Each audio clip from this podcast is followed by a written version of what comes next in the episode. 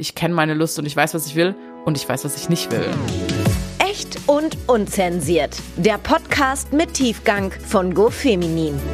Ja, hallo und herzlich willkommen zu einer weiteren Folge von Echt und Unzensiert. Ich bin's Tino und in der heutigen Folge sprechen wir über Sex, Lust und Selbstbefriedigung. Meine heutige Gesprächspartnerin ist Paar- und Sexualtherapeutin. Auf Instagram betreibt sie den Kanal Lustfaktor, auf dem sie Mythen und verbreitete Glaubenssätze entlarvt und generell ganz viele Fragen aus der Community beantwortet. In ihrem gleichnamigen Buch dreht sich alles um Solo-Sex und wie vor allem Menschen mit Vulva ihre Bedürfnisse besser kennenlernen können. Ich freue mich sehr, dass sie da ist. Julia Hähnchen ist zu Gast. Grüß dich. Hallo, ich freue mich auch total. Danke für die Einladung. Sehr gerne. Wie geht's? Wie steht's? Ja, ich, mir geht's super. Also ich bin, bin so ein bisschen müde, weil ich gestern eine coole Show gesehen habe, aber sonst ähm, geht's mir sehr gut. Sehr gut. Ja, Julia, vielleicht magst du dich am Anfang nochmal kurz selbst vorstellen und in dem Atemzug auch erzählen, wie es überhaupt dazu gekommen ist, was du heute machst, weil das finde ich immer auch eine ganz spannende Frage. War das immer dein Wunsch oder hat sich das über die Jahre irgendwie so ergeben? Ähm, ja, also das Thema Bindung und Sexualität fand ich natürlich schon immer spannend. Ähm, bei mir war so von, als Jugendliche wollte ich eigentlich schon immer gerne so verstehen, warum sich Menschen so verlieben. Also ich habe das irgendwie so, mhm. ich wollte gerne verstehen, warum verliebt man sich und dann hat mich auch voll interessiert, warum verliebt man, also warum entliebt man sich dann wieder, ne? Also was sind das für Prozesse, warum passiert das? Also das fand ich irgendwie schon immer spannend und hinzu kam, dass ich auch als Jugendliche schon immer das Gefühl hatte, man, also ich kann mich nicht so gut ähm, ausdrücken. Also ich hätte gern immer jemand gehabt, der mich so dolmetscht oder so, ja, meine Gefühlswelt mir erklärt und so. Und ähm, genau, und dann ist relativ früh eigentlich so der Wunsch entstanden, dass ich ähm, Psychologin oder Therapeutin werden wollte. Und das Thema Sexualität, das kam dann so mit der Zeit ein bisschen spontan dazu. Mhm. ähm, genau, also ich bin äh, bei Viva Con Aqua aktiv und ich war auf dem Southside Festival und da war auch die Pro Familia Karlsruhe und da ähm, wurde mir dann spontan ein Job angeboten in der sexuellen Bildung und so bin ich so ein bisschen in die sexuelle Bildung gekommen und habe dann ja meine therapeutische Ausbildung darauf ausgerichtet. Genau. Ja, mega cool. ja, wie kann man sich deine Arbeit als Sexual- und Paartherapeutin denn genau vorstellen? Ähm, ja, also ich habe so verschiedene Bereiche. Der größte Bereich ist natürlich ganz klassisch die Paar- und Sexualtherapie, Beratung, wo Menschen entweder zu mir kommen, ich mache aber auch ganz viel so Online-Therapie. Ähm, genau, also das ist so, würde ich jetzt mal sagen, das Klassische, wo Menschen einfach mit sexuellen Problemen zu mir kommen und wir das dann besprechen. Ähm, und dann habe ich noch so ein paar andere Bereiche. Ich habe früher ganz viel so Schulaufklärung ähm, gemacht, also war so in Schulen. Mhm. Heute bilde ich eher so die LehrerInnen dann weiter. Und ich bilde auch Menschen weiter, die ähm, auch Paar- und Sexualberaterinnen werden möchten. Ne? Ah ja. Genau. Und ja, also das sind so meine großen Bereiche, würde ich sagen. Und natürlich Instagram frisst auch sehr viel Zeit. Yes, yes. Schaut da unbedingt auch mal vorbei, kann ich sehr empfehlen. Lustfaktor. ähm, eine Frage, die ich mir noch stelle, ist, mit welchen Themen treten die meisten Menschen denn an dich heran? Also welche Anliegen kommen vielleicht auch besonders häufig vor? Ja, also die meisten Themen sind schon so sexuelle Unlust, ähm, generell das Thema Lust ist ein großes Thema, ne? Also so Verlust der Lust oder Libido-Verlust. Hm. Ähm, das ist schon etwas, was viele Menschen irgendwie betrifft oder ja, sich, wo sich viele mit beschäftigen. Und dann ist noch ganz viel das Thema Selbstliebe und Selbstbefriedigung auch, also überhaupt in die Lust zu finden. Ähm, Erektionsprobleme gibt's auch häufiger mal die Anfrage oder auch so Affären oder Trennung oder auch Liebeskummer.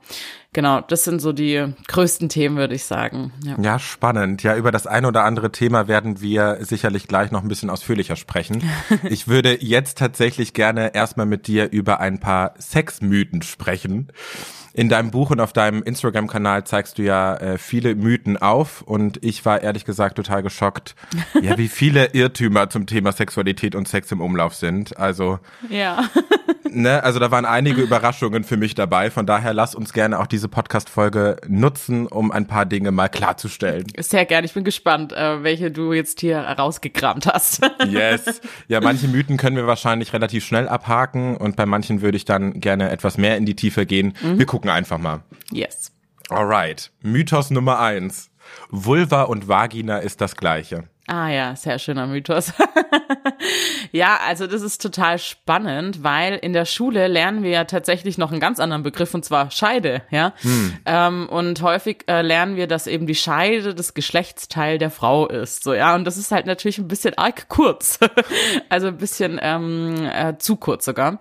Ähm, genau, also alles, was man von außen sehen kann, ist die Vulva, also das äußere Geschlechtsteil, das nennt man Vulva.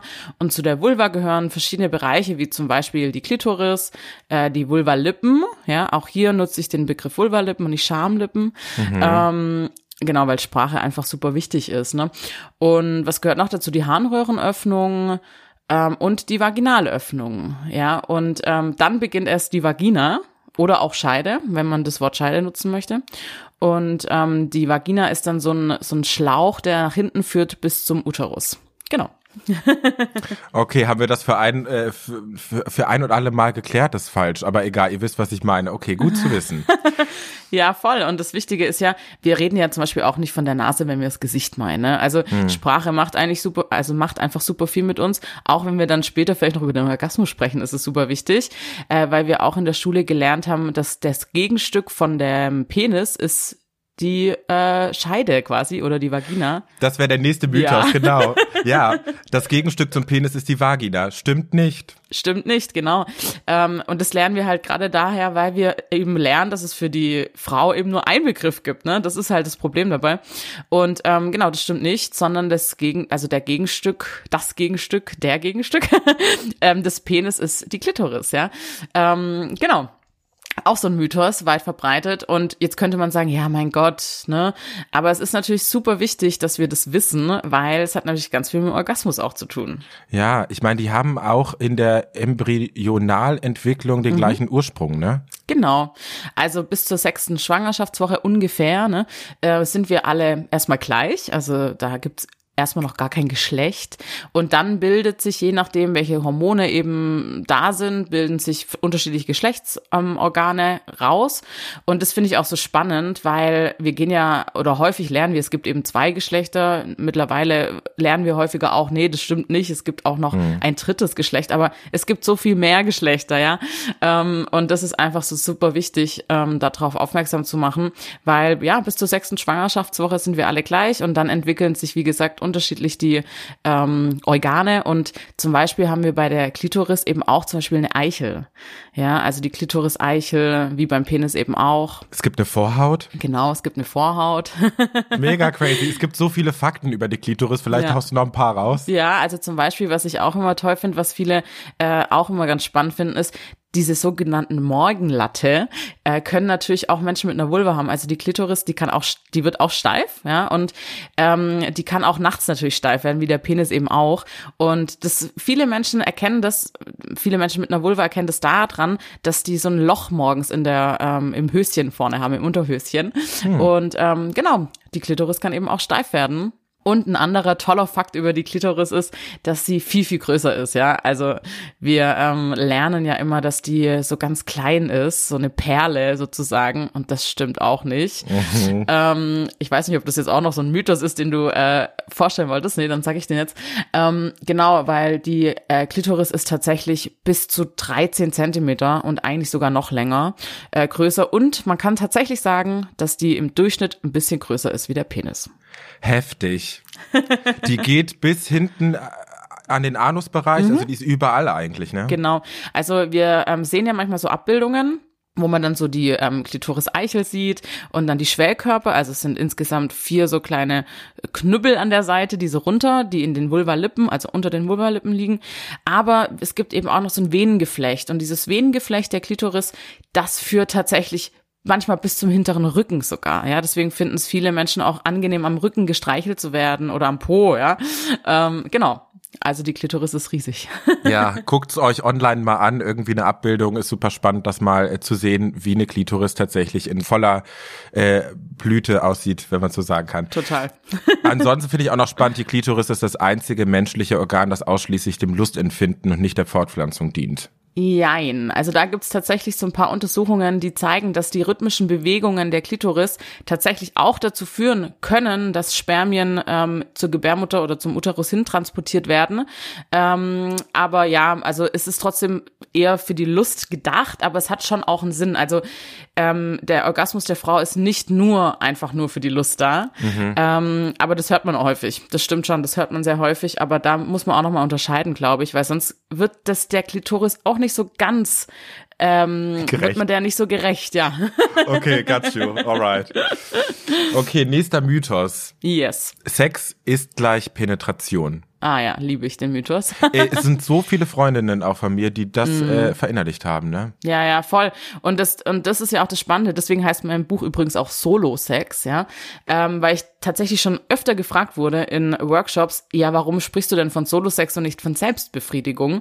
Und dann mache ich einfach nochmal so dieses dieses Thema auf, okay, jeder Sex ist Sex. Ja, es gibt keinen richtig oder falschen Sex, so. Mhm. Und wir lernen eben auch in der Schule häufig, ne, durch dieses, okay, durch Sex, da kann man Baby machen, ähm, lernt man eben sehr, sehr früh, okay, Sex gleich Penetration und alles andere ist kein Sex. Ja. Und das ist natürlich Quatsch, das ist Mythos. Alles, was du selber als Sex definierst, ist auch Sex, ja. Und das, also Penetration ist auch nur in Anführungszeichen eine Sexpraktik. Ja, ich meine, da sieht man auch krass, wie heterosexueller Sex so als Norm genommen wird. Ne? Es gibt Leute, die ne, haben jetzt irgendwie im ersten Augenschein auch gar keine Penetration, die irgendwie möglich ist, es sei denn, es zählen auch irgendwie die Hände dazu. Total. Und ähm, mit der Penetration vielleicht noch ein Satz, ne, das macht ja auch alle Menschen, die jetzt keine Penetration haben, die fühlen sich dadurch ja vielleicht auch nicht so sehr ganz im Bereich von Sexualität. Und das ist einfach wirklich so Quatsch, weil ähm, allein schon auch das Wort Vorspiel ist ja total blöd, ja, weil manche Menschen finden, Vorspiel ist halt perfekt und mehr mehr wollen sie gar nicht, ja, und das macht den Sex ja deswegen nicht weniger wert oder sowas, ja, also genau. Krass ist ja auch, es sollen ja nur ein Fünftel der Menschen mit Vulva durch Penetration überhaupt einen Orgasmus erreichen können. Also die Befriedigung der Frau spielt dabei auch keine große Rolle, ne? Genau, ja. Also das ist tatsächlich auch aus der Praxis kann ich das total bestätigen, dass viele Frauen die Penetration auch nicht so gut finden. Insgesamt, ja. Also es das heißt nicht, dass es für alle Frauen oder alle Menschen mit einer Vulva zutrifft, aber die Penetration ist für viele auch eher mit sowas ängstlichem oder schmerzhaftem be be besetzt, ja. Ähm, und auch das kann man natürlich wieder aufbrechen in der Therapie, aber ähm, genau, also das für viele Menschen ist die Penetration eben gar nicht so optimal und auch für den Orgasmus übrigens nicht. Hm. Ja, den Mythos, dass es auf die Penisgröße ankommt, kann man dann eigentlich auch direkt aus dem Fenster werfen. Total.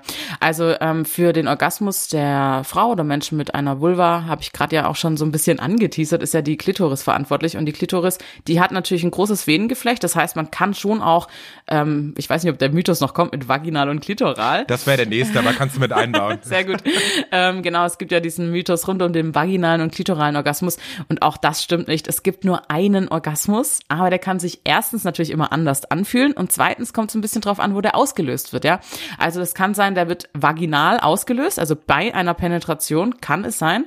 Ähm, aber das sind die wenigsten Menschen tatsächlich, die so zum Orgasmus kommen. Die meisten brauchen eine direkte Stimulation der Klitoris, also wirklich Hand auf Vulva.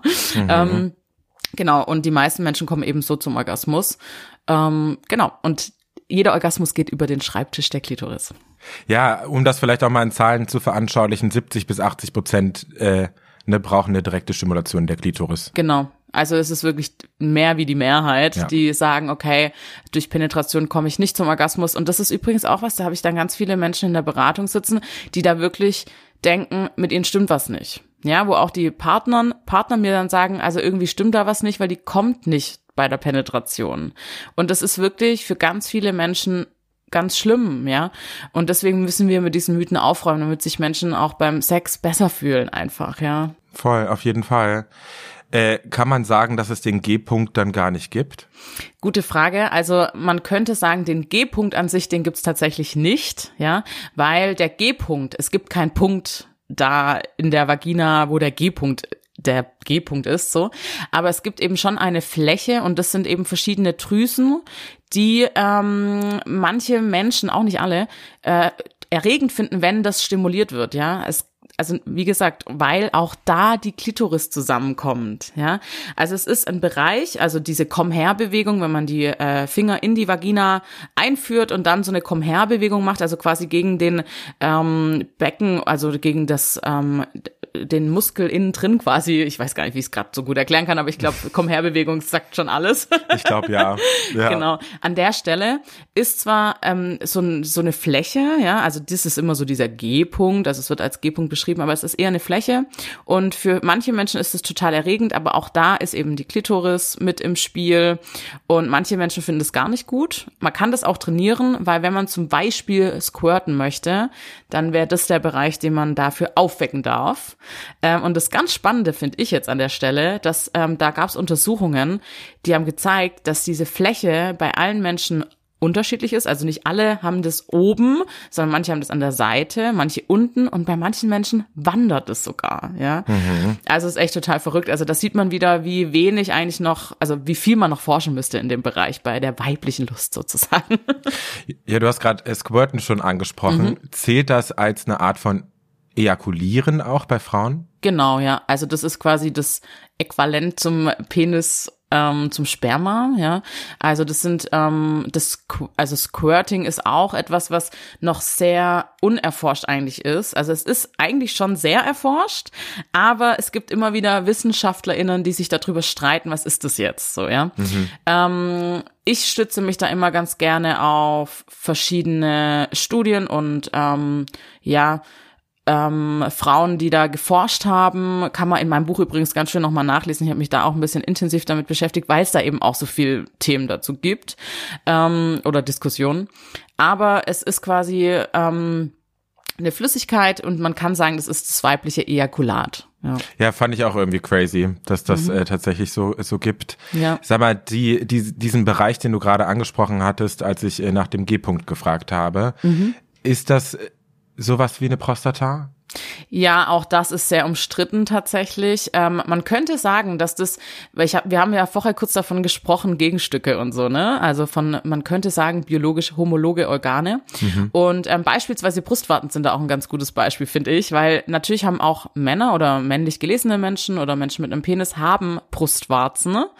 Ähm, aber die haben keine Funktion. Bei Menschen mit einem Uterus haben die eine Funktion, eine relativ wichtige sogar manchmal, ne, wenn man stillen möchte. Ähm, und so ähnlich ist es halt auch mit der Prostata. Und da gibt's wie gesagt, unterschiedliche Standpunkte. Ähm, meine, also so wie ich das vertrete und auch da viel gelesen habe, ist die, dass es ähm, auch die Prostata, äh, Prostatagewebe ist, also das weibliche Prostatagewebe ist, ähm, was aber halt nicht komplett ausgebildet wurde. Ja. Mhm. Genau, also man könnte sagen, das ist Prostatagewebe ähm, und auch das ist wahrscheinlich bei manchen Menschen mehr, bei manchen Menschen weniger ausgeprägt. Ähm, genau, ja, so würde ich das jetzt beantworten. Ja, spannend. Okay, nächster Mythos. Menschen mit Penis müssen Sex haben, sonst staut sich etwas an. Oh ja, den liebe ich. Den, das, ist, das ist wirklich ein Mythos, den ich liebe, weil man hört ihn immer noch so häufig und der ist aber auch super gefährlich, weil ähm, damit ja, gibt es sozusagen eine Legitimation, dass Männer regelmäßig Sex haben müssen, ja, weil sonst ähm, ist es ja wirklich total schlimm für ihre Gesundheit. Mhm. Und das ist einfach wirklich Quatsch, ja.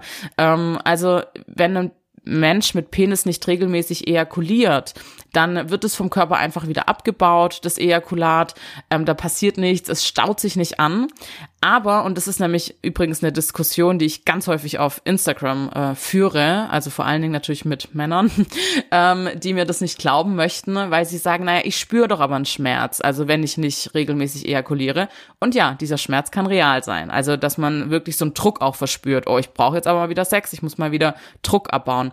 Das kann real sein, das haben aber Frauen auch, ja, das hat nichts mit dem Geschlecht zu tun. Hm. Das hat eher damit was zu tun, wie ich meine Sexualität befriedige, generell und was für einen Zugang ich zu ähm, Sexualität habe. Also wie wichtig nehme ich Sexualität und wie wichtig ist es, um meine, meine Bedürfnisse im Allgemeinen zu befriedigen. Und es gibt viele Menschen, die eben über Sexualität ganz viel befriedigen, ja, also Nähe, Liebe und so weiter und so fort.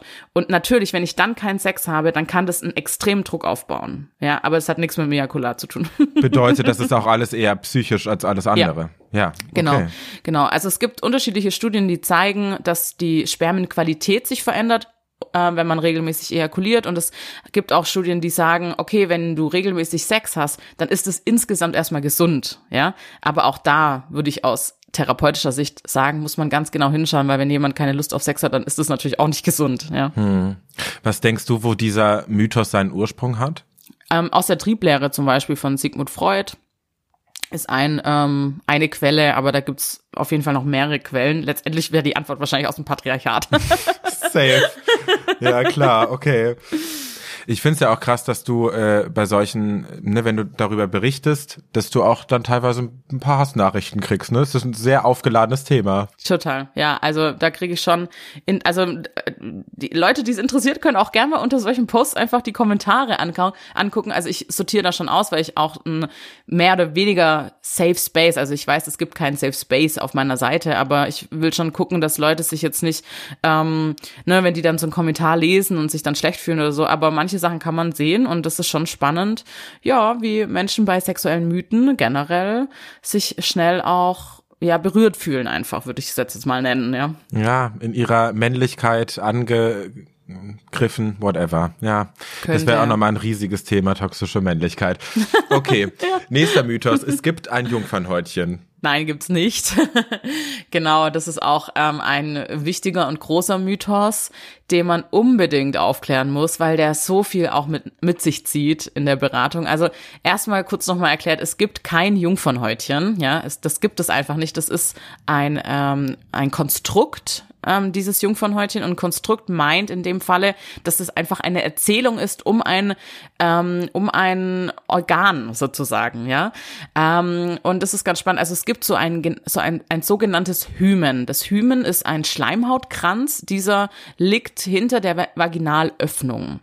Und diesen Schleimhautkranz, den haben manche Menschen und manche Menschen haben den nicht. Mhm. Dieser Schleimhautkranz verändert sich im Leben manchmal und manchmal nicht. Also es gibt Menschen, die haben eine vaginale Geburt hinter sich und da hat sich dieser Schleimhautkranz nicht verändert, ja. Krass. Es gibt Menschen, da kann das sich einreißen, je nachdem, ähm, es kann eine Verletzung davon tragen, das kann passieren, ja. Aber es ist letztendlich so ein bisschen wie mit den Brustwarzen, ja. Es ist halt so ein Organ, das existiert halt, aber das hat erstmal gar keine Bedeutung, ja. Und wenn wenn wirklich da was zugewachsen ist bei der Vagina, dann muss man das operativ entfernen, ja, also das geht nicht einfach auf oder so. Das muss man wirklich entfernen und da ist nie irgendwas zugewesen, außer es ist wirklich zugewachsen und man muss dann was operieren, ja. Macht ja auch Sinn, ne? Wie soll das Menstruationsblut abfließen und so weiter und so fort, ne? Eben. Ja, ja. Ich meine, ein Mythos, der da eigentlich ganz gut anschließt, ist auch dieses Thema Schmerzen beim Sex sind normal, ne? Genau. Also das schließt da super dran an, weil dadurch ist ja, also wir lernen ja auch in der Schule schon so, ne, das erste Mal tut halt ein bisschen weh, also für Frauen halt, ja. Da tut es so ein bisschen weh und das ist halt normal. Und hier nochmal der Reminder, nein, das ist nicht normal, dass Sex weh tut. Niemals. Egal ob es erste oder das hundertste Mal ist.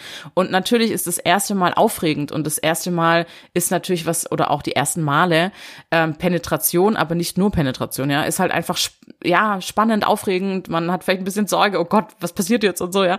Ähm, und ähm, genau, und dann kann es natürlich total passieren, dass man zum Beispiel auch nicht feucht genug ist, ja.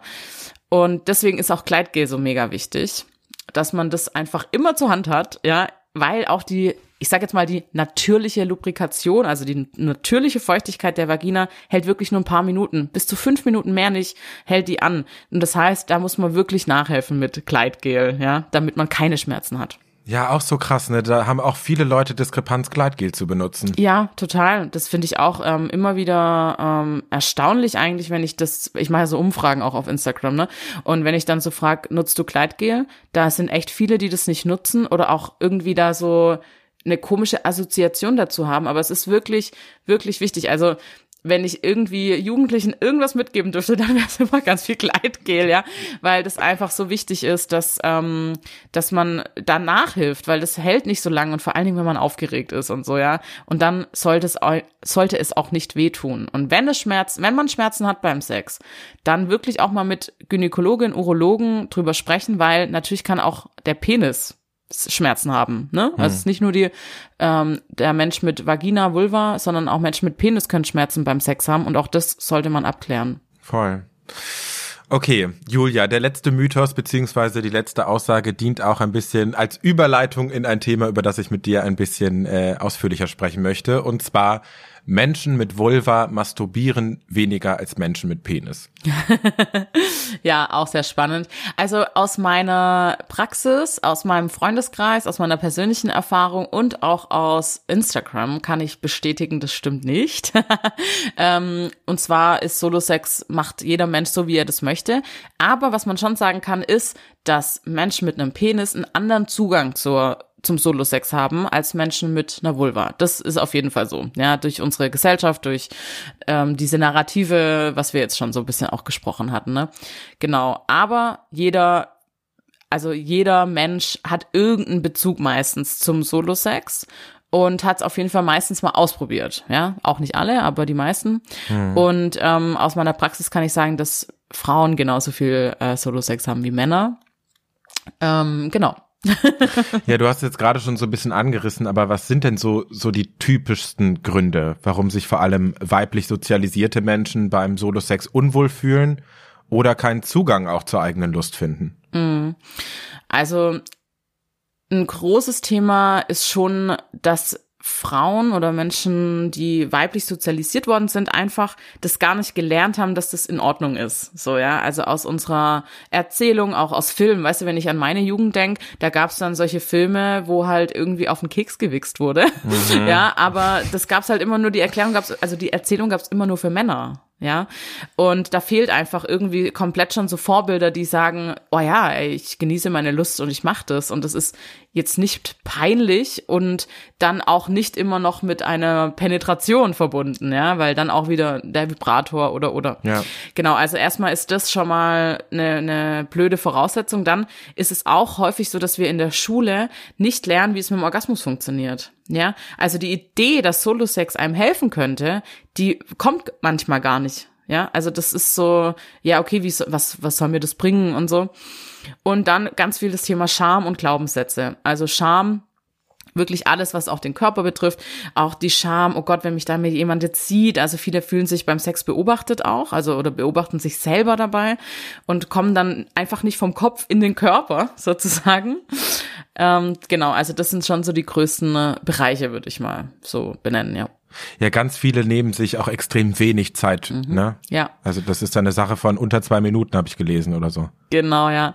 Also wenn ich zum Beispiel meine Klientinnen frage mit dem Solo-Sex, also wenn es jetzt zum Beispiel um sexuelle Unlust oder Orgasmusstörungen, ist auch ein häufiges Thema geht, und ich frage die dann, hey, wie ist denn das beim Solo-Sex? Wie schnell bist du denn da oder wie schnell klappt das? Ja, unter zwei Minuten, aber beim Partner, da klappt es eben nicht mit dem Orgasmus.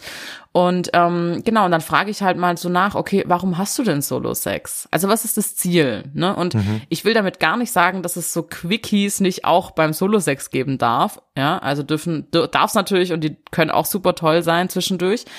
Aber wir dürfen uns beim Solo-Sex einfach auch ein bisschen Zeit lassen und mal fragen, okay, auch da wieder, warum habe ich denn überhaupt Sex? Warum habe ich Solo-Sex? Was möchte ich damit befriedigen? Warum ist Solo-Sex denn vielleicht auch wichtig? Also Solo-Sex hat viele äh, Vorteile, aber hier nochmal der Reminder, auch wenn du keinen Solo-Sex hast, jetzt zuhörst und du findest es blöd, auch dann ist erstmal alles in Ordnung, ja. Ähm, genau, aber Solo-Sex hat viele Vorteile. Also erstens mal ist es natürlich gesund, ja, also Stressabbau, man ähm, hat eine Verbindung oder baut eine Verbindung zum Körper auf. Selbstliebe ist ja ein Riesenwort, aber Selbstannahme ist vielleicht da das Bessere, ja. Mhm. Ähm, dafür kann es total helfen. Es kann zum Beispiel auch schmerzlindernd sein während der Menstruation Meditation, ähm, es kann zum Einschlafen helfen, ja. Also es gibt sehr viele Vorteile, die mit Solo-Sex einhergehen und natürlich auch dann, wenn ich sage, hey, ich möchte auch in meiner Partnerschaft am partnerschaftlichen Sex irgendwie was ändern, auch dann hat Solo-Sex viele Vorteile. und Solo-Sex kann äh, politisch sein, ne? Ja, total. Also für mich ist Solo-Sex sehr politisch. ja, also ich erkläre es gerne kurz. Also Solo-Sex ist für mich deswegen so politisch, weil ähm, in dem Moment, wo Menschen mit einer Vulva sich ihre Lust sozusagen zurückholen, ja, und sagen, boah, ich kümmere mich jetzt um meine Lust und um meine meinen Orgasmus auch, ja, dann ähm, hat es eine ganz große, äh, so ein Empowerment-Moment äh, und so eine Selbstermächtigung eigentlich über die eigene Lust wieder zu verfügen und auch zu sagen, boah, das gefällt mir und das gefällt mir nicht. Ja. ja. Und ähm, deswegen finde ich das sehr politisch, wenn Menschen sagen, boah, ich, ja, ich kenne meine Lust und ich weiß, was ich will und ich weiß, was ich nicht will. Weil häufig erlebe ich das, wenn jemand sagt, nee, ich habe da keine Lust drauf, zum Beispiel auf Analsex oder so, dann ähm, heißt es gleich, oh, du bist aber prüde, ja. Und das ähm, ist natürlich Quatsch. Würdest du eigentlich sagen, dass man seinen eigenen Körper und seine eigene Lust erst selbst entdecken sollte und dass das dann auch im Kontext mit einem anderen Menschen dann viel mehr Spaß macht? Hm, jein. also auf jeden Fall kann das helfen, ja. Aber wenn ich jetzt zum Beispiel, ähm, wenn ich zum Beispiel sag, boah, nee, also ich, ich habe da einfach nicht so den Zugang, aber ich finde auch Sex einfach so in Ordnung, ja, dann ist alles in Ordnung, ja, dann, hm. dann passt es so, ja. Aber wenn ich zum Beispiel jetzt halt eben sag, okay, ich habe irgendwie gar keine Lust mehr, ich habe keinen Zugang zu meiner Lust, ähm, der partnerschaftliche Sex macht keinen Spaß, ich möchte da aber was dran ändern, dann ja. Also es kommt immer so ein bisschen auf den Kontext drauf an, warum, wieso, aber deswegen jein. du, du sprichst da eigentlich was ganz äh, Spannendes an, weil ich habe auch so das Gefühl, dass ja viele ihre wahren sexuellen Bedürfnisse gar nicht wirklich kennen. Also mhm. es wirkt so, als würden sie einfach gewisse Erwartungen erfüllen wollen oder irgendwelche sexuellen Fantasien nacheifern, die sie irgendwo aufgeschnappt haben. Ja, ja, total. Also allein schon, wie ähm, wir Sexualität wahrnehmen, wie das abläuft, sage ich jetzt mal, ja. Also es ist ja so ein Drehbuch und das ist jetzt wirklich, das ist ein Drehbuch. Das hat mal jemand so geschrieben also für ein Porno zum Beispiel. Hm. Und da wird halt gezeigt, okay, es gibt so ein Vorspiel, dann gibt's ähm, eine Penetration vielleicht oder erst wird sich dann um die Frau gekümmert, dann gibt's eine Penetration und dann hat ähm, der Mann den Samenerguss und fertig, ja. Also es ist ein Drehbuch und da halten sich eben viele Menschen dran, aber viele Menschen kommen so auch nicht in ihre Lust, ja. Also man müsste, eigentlich muss sich jeder jedes Paar oder jede Menschen, die Sex haben, egal ne, wie viele Sex zusammen haben wollen, immer ein eigenes Drehbuch aufschreiben und gucken, hey, was möchtest denn du und so, ja. Und ähm, ja, also ich bin da voll bei dir bei dem, was du sagst. Mhm. Wie findet man denn am besten raus, worauf man steht? Man kann schon auch Pornos schauen, um zu gucken, was einem gefällt. Ähm, also es kann auf jeden Fall eine Möglichkeit sein. Man kann auch mal überlegen, okay, was habe ich denn für sexuelle Fantasien? Man kann ähm, sich Lektüre holen zum Thema, man kann Hörgeschichten hören, ja. Ähm, also es gibt wirklich mittlerweile eine, eine, große Bandbreite auch an ja zugänglichen sexuellen Fantasien, die jetzt nicht so, ich sage jetzt das Wort Mainstream, ich bin jetzt kein Fan davon, aber ne, also die nicht so mainstreamig sind, sage ich jetzt mal, ähm, sondern die so ähm, andere Perspektiven Perspektiven einfach auch noch mit einbauen. Also so wie halt wir Menschen alle unterschiedlich sind. Ähm, genau, also da kann man wirklich auf die Suche gehen. Also das ist eine Möglichkeit. Ähm, dann kann man sich so Podcasts anhören wie den hier, einfach wo man was drüber lernt. Ja, ähm, man kann halt natürlich auch Fachbücher lesen und natürlich auch zu einer Beratung mal gehen, wenn man konkrete Fragen hat. Ja. Ja. Ich weiß gar nicht, ob das jetzt eine Wiederholung ist, aber ich frage die Frage trotzdem. Was rätst du Menschen denn mit Vulva, die Probleme damit haben, beim partnerschaftlichen Sex einen Orgasmus zu erleben? Mhm. Ja, das kommt so ein bisschen drauf an. Also erstmal sich wirklich auch so ein bisschen Wissen aneignen. Das finde ich erst einmal das, das Wichtigste, weil wenn es beim partnerschaftlichen Sex mit dem Orgasmus nicht klappt, habe ich häufig die Erfahrung gemacht, dass nämlich genau das Wissen dann vielleicht auch nicht so vorhanden ist, wie ist es mit dem Orgasmus, also wie ist die Klitoris aufgebaut, wie groß ist denn die? Äh, und dann auch mal zu gucken, hey, ich berühre mich jetzt mal selber an der Vulva und schau mal, welche Berührungen finde ich denn gut? Und wenn man dann schon so Widerstände hat zum Beispiel, ja, dann kann man sagen, okay, und jetzt jetzt möchte ich mal noch mehr erforschen, ja, dann natürlich klar mein Buch kann man dann lesen. Ähm, da sind viele Tipps drin. Ich habe da auch ganz viele Übungen so reingeschrieben. Ähm, und natürlich kann man immer auch eine Beratung sich äh, holen, aber man kann wirklich auch viel vorweg erstmal selber arbeiten. Ne? Ähm, genau, also in dem Buch stehen ganz viele so Tipps drin, Übungen. Es hat viel mit so Selbstreflexion auch zu tun, über so die eigene Kindheit mal nachdenken, wie bin ich denn aufgeklärt worden. Hm. So Sachen können auch total helfen, um zum Orgasmus zu finden. ich glaube auch tatsächlich, dass es hilft, ein bisschen egoistisch zu sein. Ne? Also mhm. irgendwie diesen Egoismus auch so ein bisschen zu, zu lernen. Es geht jetzt gar nicht darum, den anderen zu pleasen, sondern es geht auch darum, zu gucken, dass ich hier gut bei abschneide und irgendwie auch auf mein, meine Befriedigung komme, oder? Ja, total. Ich finde immer, es ist so ein beides, ne? Also beides ist einfach super wichtig, dass wir auch immer so im, im also und jetzt kommt eigentlich, glaube ich, das Wichtigste, was ich finde, die Kommunikation, ja. Hm. Dass wir eben drüber sprechen, so, hey, wie geht's dir damit? Fühlt sich das gut an? Ne? Magst du das vielleicht gerade nicht so sehr? Ähm, ich hätte heute mal Lust, das zu tun. Wäre das okay, wenn ich heute mal im Mittelpunkt stehe? Ne? Also einfach darüber zu sprechen, kann wirklich total viel bringen. Und ich weiß natürlich aus der Erfahrung, dass das auch echt super schwierig ist. Auch da stehen ein paar Tipps im Buch. Ich habe auch irgendwo gehört, man könnte sich vielleicht dann auch erstmal schreiben, obwohl ich das auch ein bisschen cheesy finde, oder?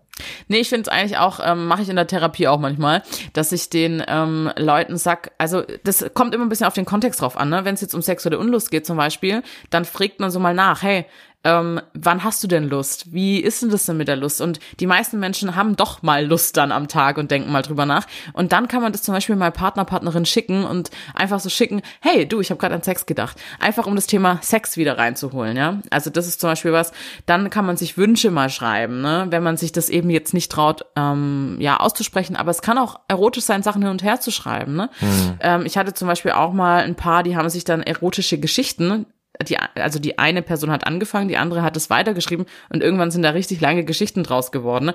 was sie dann auch umgesetzt haben. Ne? Also es gibt so viele Möglichkeiten, wenn man da ein bisschen kreativ auch ist. Ja, voll.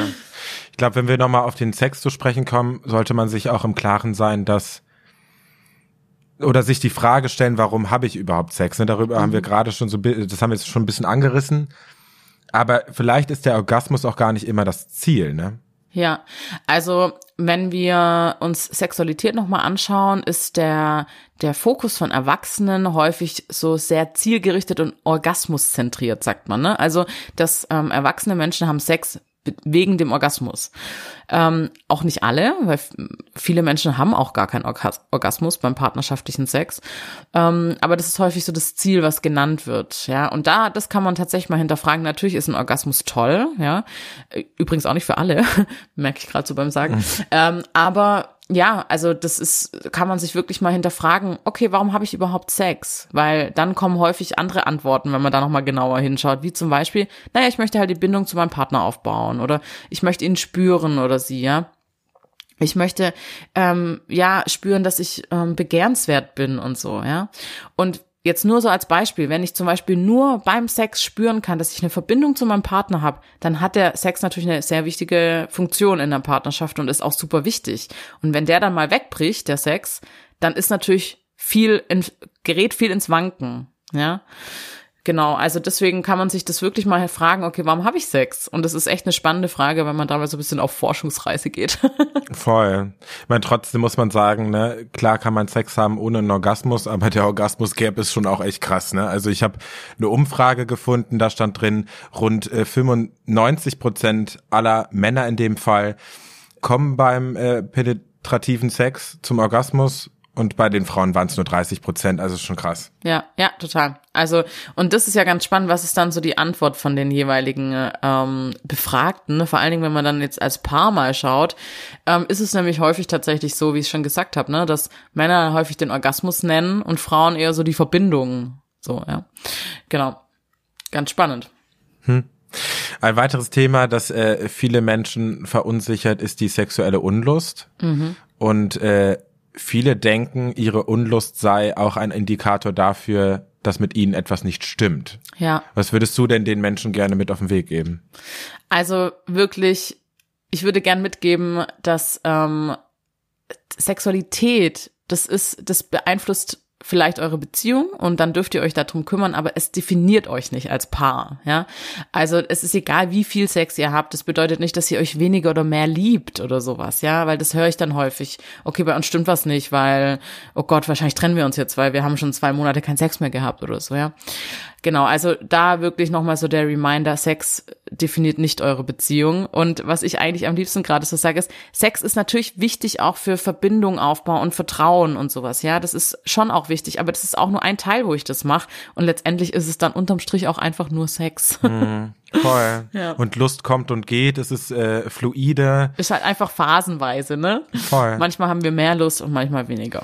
Ja, es gibt bestimmt auch einige Faktoren, die man vielleicht gar nicht so auf dem Schirm hat, die aber die Unlust auch beein äh, beeinflussen oder die Lust beeinflussen können, ne? Ja, total. Also zum Beispiel sind es häufig auch so Sachen, wo man wirklich gar nicht auf dem Schirm hat, wie zum Beispiel Alkohol, Medikamente, ähm, ja, Nikotin, ja, auch solche Sachen. Oder die Antibabypille natürlich, auch ein ganz großes Thema. Menstruationszyklus ne, also, fand ich auch, ne? Ja, total, ja. Also Menstruationszyklus ist auch ein riesen Einflussfaktor. Ähm, ne? Also es sind so viele Faktoren und Stress. Also wenn ich jetzt zum Beispiel gerade oder eine Pandemie zum Beispiel, ja. Also wenn man super Stress hat und so, dann ähm, ist es einfach so, dass viele Menschen keinen Zugang zu ihrer Sexualität haben. Und wir hören ja häufig oder lernen ja häufig, naja, also wenn man gestresst ist, dann muss man ja einfach nur mal wieder Sex haben. Aber die meisten Menschen, die können in stressigen Situationen nicht in sexuelle Lust kommen. Ne? Also ja. die haben da keinen Zugang. Genau, also es beeinflusst einfach ganz viel unsere Lust. ist an der Aussage eigentlich was dran, äh, so entweder hat man halt eine ausgeprägte Libido oder halt nicht, oder kann man das auch erlernen, irgendwie eine stärkere Libido zu haben? Ja, kann man. Also man kann auf jeden Fall daran arbeiten, wenn man das denn möchte, ähm, dass man sagt, okay, ähm, was was ist denn das Ziel dann auch dahinter? Und dann kann ich auf jeden Fall daran arbeiten, dass ich mehr Lust habe, eine stärkere Libido letztendlich ähm, und mehr Sexualität im Leben wieder habe. Das kann ich auf jeden Fall erlernen. Hm. Was kann man denn tun, um die eigene Lust wieder anzukurbeln und die Sinnlichkeit neu zu entdecken. Also auch so im, im partnerschaftlichen Kontext. Ja, also ähm, Sinnlichkeit finde ich da ein ganz schönes Wort, weil um Lust zu, zu haben und wieder zu verspüren, darf man sich natürlich erstmal fragen, okay, was brauche ich überhaupt, in, um in Lust zu kommen, ja? Und dann könnte die Antwort sein, okay, also ich brauche zum Beispiel, dass ich eben keinen Stress habe, ja?